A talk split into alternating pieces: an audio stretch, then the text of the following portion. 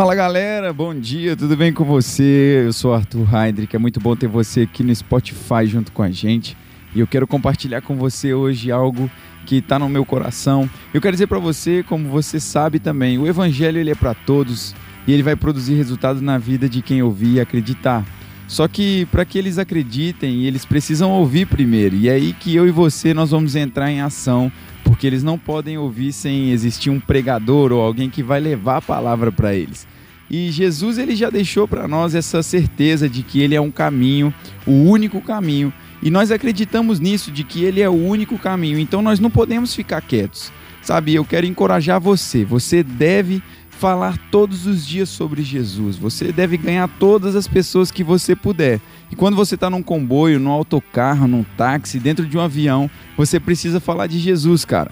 E quando você for a uma loja, você precisa contar para essas pessoas quem é Jesus na sua vida. Não importa onde você esteja, você precisa falar de Jesus, pregar a palavra em todos os lugares e para todos. E você precisa inspirar todos a fazerem o mesmo. Então ensine, sabe, as crianças a pregar o evangelho.